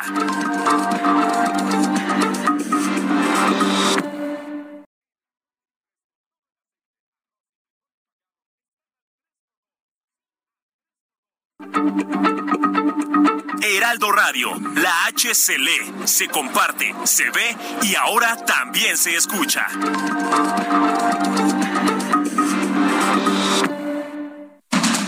Continúa Heraldo Noticias de la tarde con Jesús Martín Mendoza.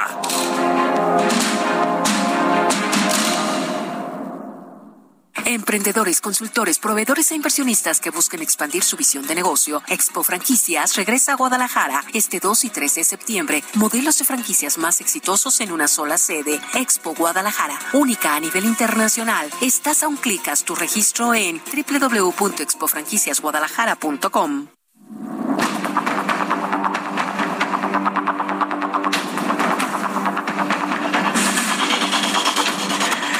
siete y media, las 19 horas con 30 minutos, hora del centro de la República Mexicana. Súbale el volumen a su radio porque sigo conversando con Diego Esteban González, primer víctima de género masculino beneficiado con la ley Olimpia. Antes de los anuncios nos explicaba algo que me parece que es muy, muy, muy interesante. No se espera esta ley a que el material íntimo, luego de una amenaza, sea publicado para actuar. Es decir, eh, Diego Esteban González, bastó la simple amenaza para que entonces la ley Olimpia brindara su protección. Ahí en eso estamos de acuerdo, ¿verdad? Sí, o sea, vaya, el, material eh, sí se sí se compartió con, con la hermana de, mi ex esposa y con, con su mamá también.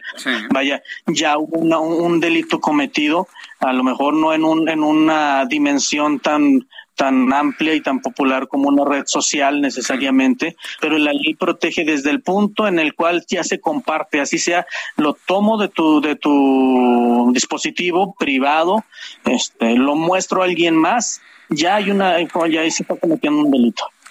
Correcto. Ahora, eh, eh, ¿esto queda a nivel nada más de prevención, de, de protección, o ya estamos hablando de algún tipo de sanción que se haya generado en torno a esto? Diego Esteban. En este, momento ahorita están las medidas de protección. En la, en la situación en la que estamos actualmente en el, en el juicio es dos meses dos meses de, probatorios en donde tanto ellos como nosotros estaremos recabando toda la información, toda la evidencia para tanto tumbar la denuncia como para en nuestro caso este fundamentarla. Eh, y de ahí ya la, la jueza eh, se analizarán todas estas estas medidas todas estas pruebas y si continúa el caso si si sigue siendo sólido se irá ya a un juicio oral por eso este, esa aclaración a que mucha gente dice es que ya, ya logró, no, no, estamos empezando el, el juicio este, y vamos haciendo esa lucha para, para la igualdad tanto de mujeres como de hombres.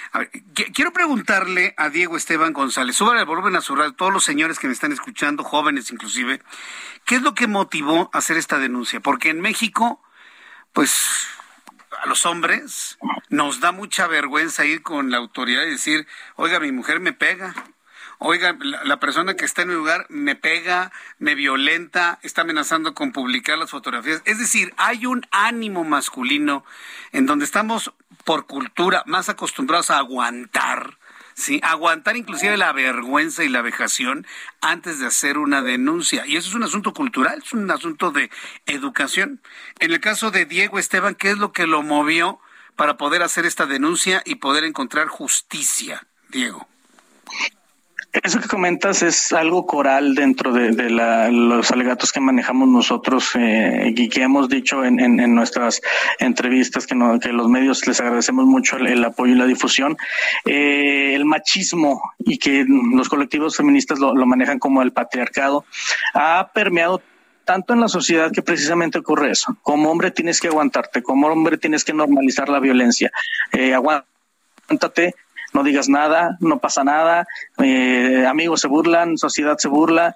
Y fue algo con lo que nos tocó eh, padecer brutalmente. Hasta las mismas autoridades se burlaron de mí cuando presenté la denuncia. ¿Qué es lo que me motivó? Primero, recuperar mi paz. O sea, yo ya cada llamada que tenía con, con mi ex esposa era el temor a que si algo de lo que ella quería a fuerza eh, se iba a enojar y probablemente me iba a gritar y probablemente me iba a exigir algo.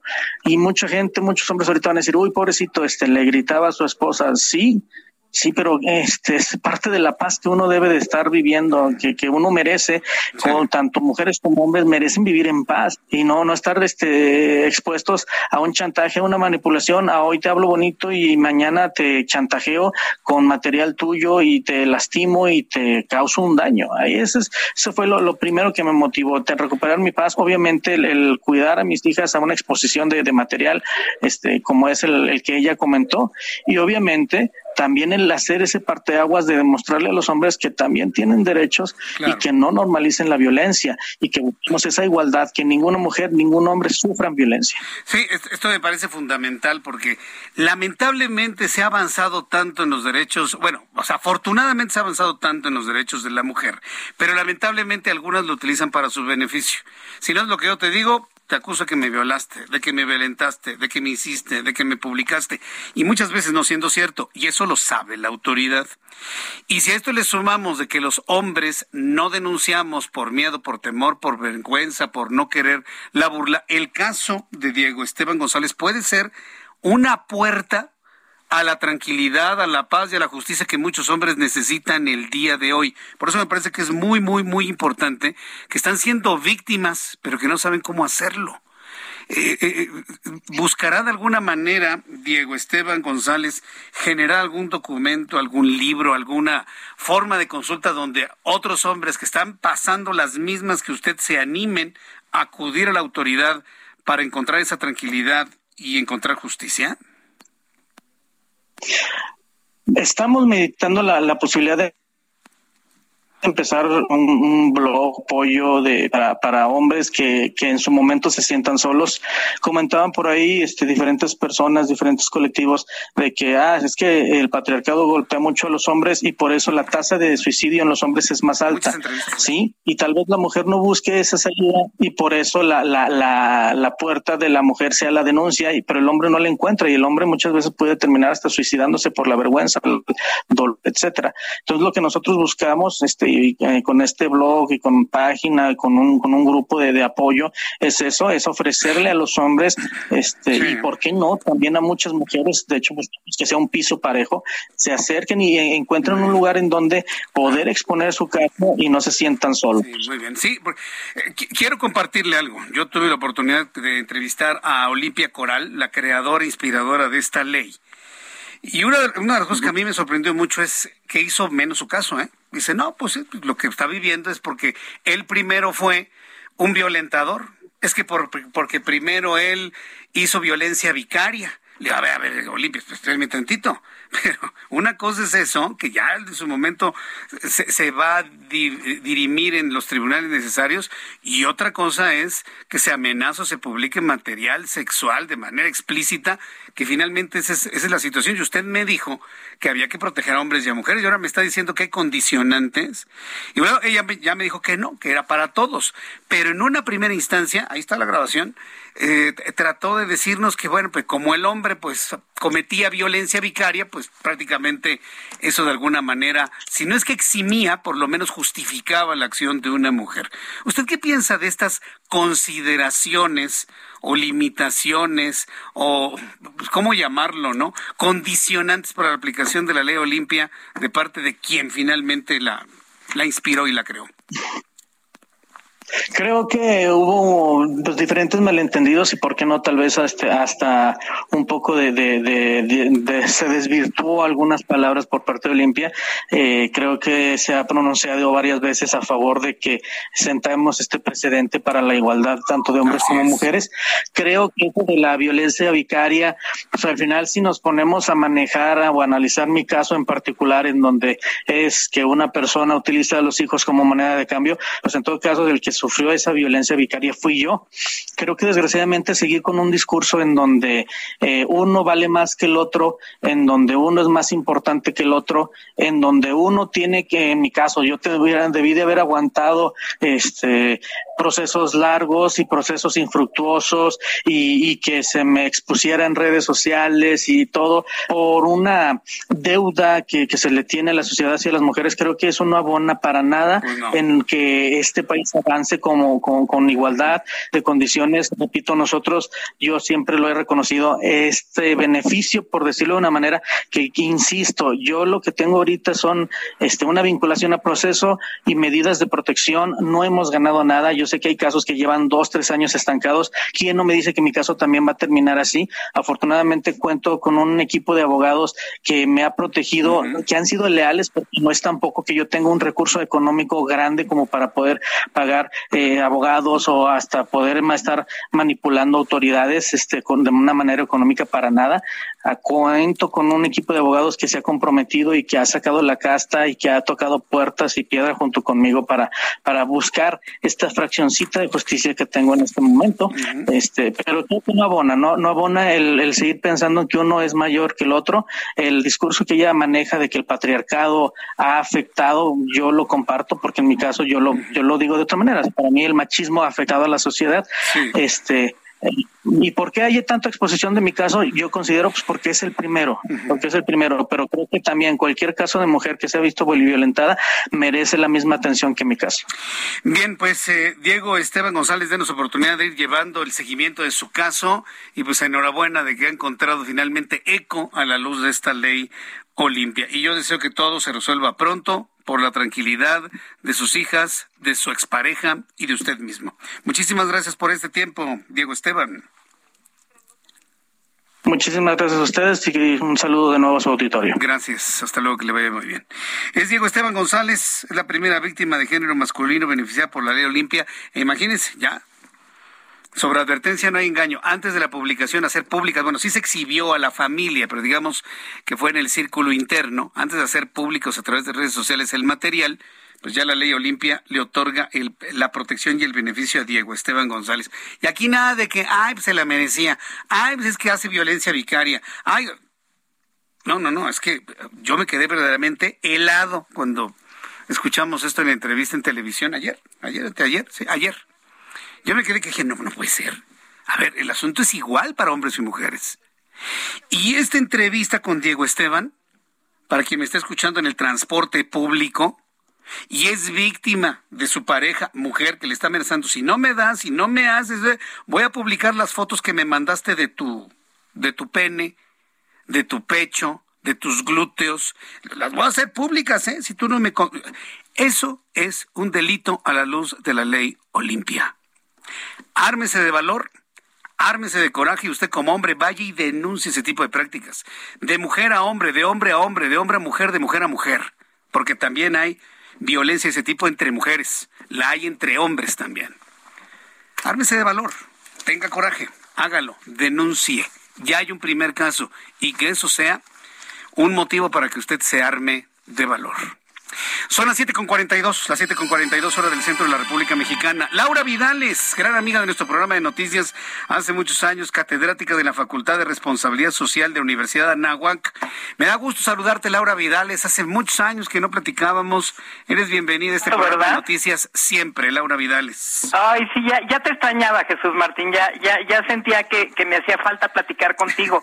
Eh, fíjate que fuiste de los primeros que me entrevistaste hace 17 años cuando iniciaba yo con esto de la responsabilidad social y la fundación y no sabes cómo lo agradezco y tuve ese déjà vu de aquellas épocas y bueno, encantada de escucharte y pues siempre profesional oyendo lo de la ley Olimpia que me encanta que sea para ambos, para las mujeres y para los hombres. Y bueno, pues yo encantado oyéndote siempre. Gracias, Laura Vidales. Sabores con Causa Ciudad de México, tú siempre en este espíritu para apoyar a niñas y a niños con cáncer. Platícanos cómo es esto para unirnos a esta gran causa, Laura. Pues mira, yo hoy vengo de verdad, después de, oír todo lo que está pasando, a invitarlos a que tengamos un momento delicioso. La verdad es que muy, muy rico porque, eh, porque les vengo a invitar a un evento con causa, por supuesto, eh, para ayudar a los niños y niñas con cáncer en México, pero que es uno de los mejores eventos que, que tenemos en la Fundación, porque tenemos a más de 30 chefs eh, que van a estar el sábado, este sábado 23, van a estar en, en un hotel donde, donde se va a llevar a cabo el evento para que podamos probar las delicias que nos van a preparar, que podamos beber vinos, destilados, este, tequilas, mezcales, de todo, por el mismo precio del boleto. Es decir, tú me vas a pagar el boleto, Jesús Martín, y no vuelves a sacar tu cartera. Tú vas a probar de los que te quepan, porque hasta ahorita no he sabido eh, que, que, que, alguien coma de los treinta y tantos chefs, pero los que te gusten eh, vas a probar, vas a beber, vas a convivir con tu familia, tus amigos, etcétera, y vas a pasártela fenomenal, comiendo riquísimo y sabiendo con el corazón llenísimo que estás ayudando a una causa tan noble y tan dura como es el cáncer infantil. ¿Cuál es la meta de recaudación, Laura, con esta acción? Mira, está muy complicado. Siempre eh, recaudábamos más de millón y medio o así, pero ahorita como estamos reduciendo eh, el número de, gente por, pues por la protección por el COVID y esto, yo espero al menos sacar 500. O sea, con 500 mil me siento así súper feliz de haber de haberlo logrado por, pues por lo complicado. Llevamos eh, este es, digo, dos años y medio sin hacer eventos, este es el primero, entonces yo espero que podamos ya empezar poco a poco a retomar las actividades porque, porque finalmente con pandemia o sin pandemia el cáncer no para, Jesús Martín, el cáncer sigue, sigue afectando y más de lo que quisiéramos, ¿no? Entonces necesitamos, tú y yo y todos, hacer algo para ayudar a estas a estos niños, a estas familias que están pasándola tan mal. Sí, sí, sí. Entonces, ¿qué es lo que tenemos que hacer? Mira, eh, si se meten a nuestra página www.aquinadieserrinde.org.mx, eh, ahí pueden ver eh, los chefs que están participando.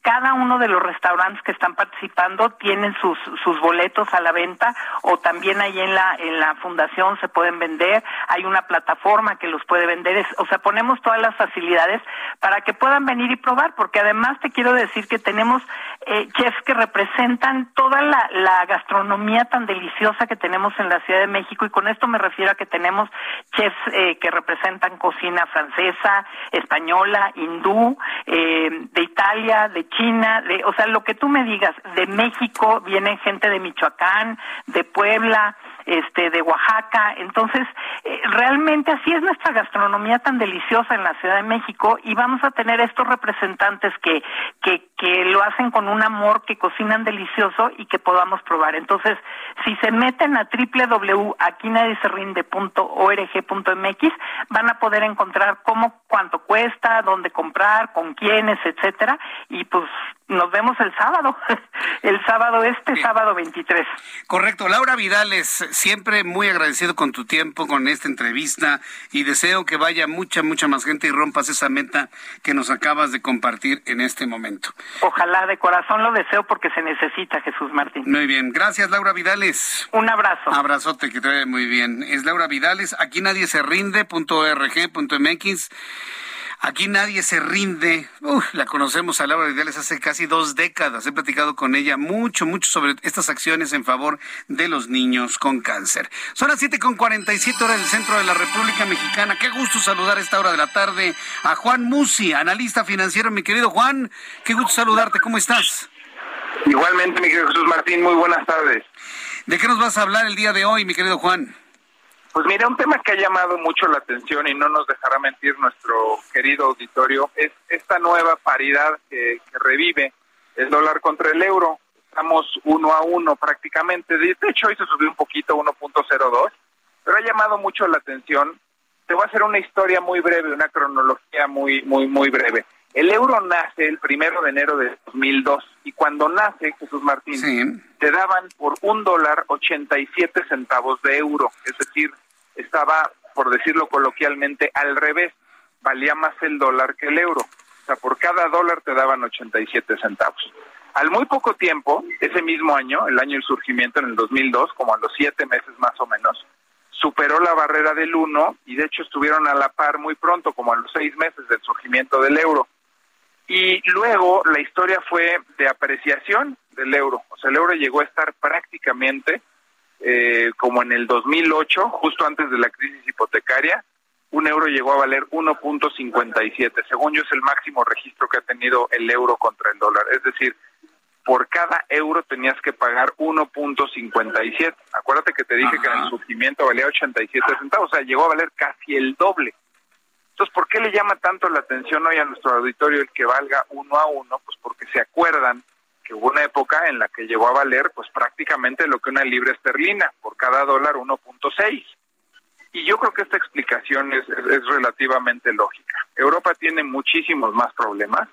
El, el tratar de buscar la, el darle valor a una moneda que hoy conjunta a 19 países, pues es muy complicado. Déjame ponerte un ejemplo también muy sencillo. Tú imagínate cuánto quiere que valga un euro un griego cuánto quiere que valga un euro un alemán. Es decir, las dos economías que son tan diferentes, tan dispares, eh, por llamar de alguna forma, y con todo respeto a nuestros queridos griegos, una economía disfuncional, una economía que ha tenido incluso muchísimos problemas. ¿Qué tiene que hacer con la economía de Alemania? Entonces los alemanes quisieran un euro revaluado, un euro que pues regresara a aquellos entonces en los que el euro valía 1.5 eh, contra el dólar, y los griegos al revés, quisieran un euro devaluado. De hecho, hoy los países emergentes de Europa, los países con más problemas económicos, están más contentos porque su moneda, al ser más barata, los hace más baratos, los hace más competitivos en todos sentidos, para el turismo, para la exportación, en fin.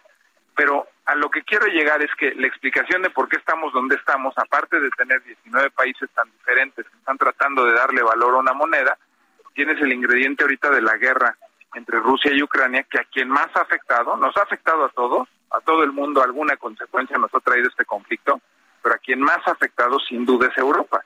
Entonces, hoy está resintiendo mucho más los problemas energéticos, los problemas de abasto, la crisis de alimentos, la crisis de materias primas, las crisis de suministro, por ejemplo, de gas por el acueducto, por el gasoducto Nord Stream, etcétera, etcétera, Europa. Y también Europa ha tenido que aguantar el tema de subir las tasas de interés, a diferencia de todos los bancos centrales del mundo que ya han empezado a subir las tasas de interés. Entonces, velo en términos de oportunidad, velo en términos de hacia dónde se ve el dinero. ¿Qué prefieres? ¿Irte a un país como Estados Unidos, en donde las tasas de interés ya están en el 1.75% en dólares, o quieres seguir en euros al 0.15%? Y de hecho, mi querido Jesús Martín, este jueves es la Junta del Banco Central Europeo, y yo creo que por primera vez después de tanto tiempo, el Banco Central Europeo va a tener que subir las tasas de interés. ¿Y por qué digo va a tener? Pues precisamente para evitar el que el euro siga cayendo.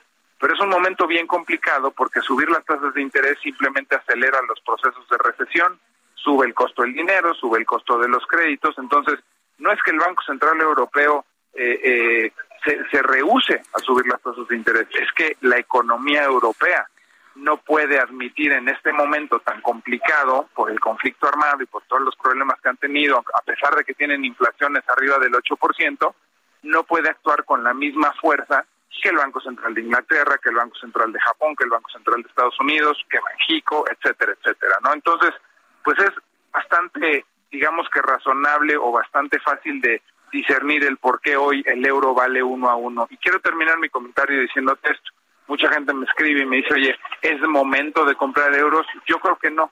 Yo creo que el euro todavía podría incluso seguirse devaluando, a pesar de que tuvieran las tasas ahorita, que coyunturalmente subiera un poquito, pero creo que son mucho más profundos los problemas que tiene Europa que los que podría tener Estados Unidos. Entonces creo que hacia adelante tiene más posibilidades de seguir siendo fuerte el dólar que el euro. Bien, pues qué buena recomendación, Juan. Precisamente por eso se vuelve fundamental en estos tiempos para quien quiere invertir, quiere armar un portafolio, tener el consejo, la recomendación, la guía de alguien que sabe. Compártenos tu cuenta de Twitter, por favor, para el público que necesite este tipo de orientaciones, por favor. Claro que sí, Jesús Martín, en arroba Juan S. Musi, arroba Juan S. Musi. Y bueno, pues con el gusto de poder contestar a las preguntas que tenga eh, nuestro auditorio desde luego relacionadas con temas económicos y financieros, arroba Juan S. Musi. Eh, mi querido Juan Musi, qué gusto siempre tenerte aquí en el Heraldo Radio. Te envío como siempre un fuerte abrazo y nos estamos escuchando en la próxima. Gracias, Juan. Igualmente, mi querido Jesús Martín, fuerte abrazo. Abrazote, que te ven muy bien. Nuestro compañero Juan Musi Escríbale arroba Juan S. Musi, escuche sus grabaciones en donde aclara muchas, muchas de sus dudas. Antes de despedirnos, informarle cómo estamos en materia de COVID-19. Eso no es cierto de que está ya en una franca baja, eso no es verdad. Eh, se han registrado 34.095 34.095 contagiados de COVID-19 para un total de 6.488.358. 134 muertos, es la cifra más alta de muertos en toda la quinta ola. 134 muertos, 326.657. Índice de letalidad 5.34, 5.034%. 222.000 mexicanos con el caso activo, nada para que se dé usted una idea. Y dice Gatel que ya va a la baja.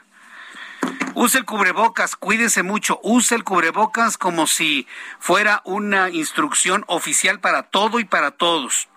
Cuídese mucho y nos, nos vemos mañana en la televisión por el canal 8 a las 2 de la tarde, 6 de la tarde Heraldo Radio. Soy Jesús Martín Mendoza. Gracias. Hasta mañana. Esto fue Heraldo Noticias de la tarde con Jesús Martín Mendoza.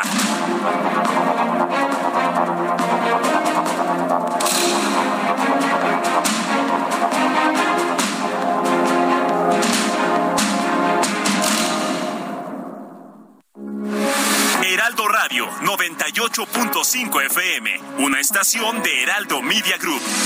Transmitiendo desde Avenida Insurgente Sur 1271, Torre Carrachi, con 100.000 watts de potencia radiada. Heraldo Radio, la H que sí suena y ahora también se escucha. When you make decisions for your company, you look for the no-brainers. If you have a lot of mailing to do, stamps.com is the ultimate no-brainer. Use the stamps.com mobile app to mail everything you need to keep your business running with up to 89% off USPS and UPS. Make the same no-brainer decision as over 1 million other businesses with stamps.com. Use code program for a special offer. That's stamps.com, code program.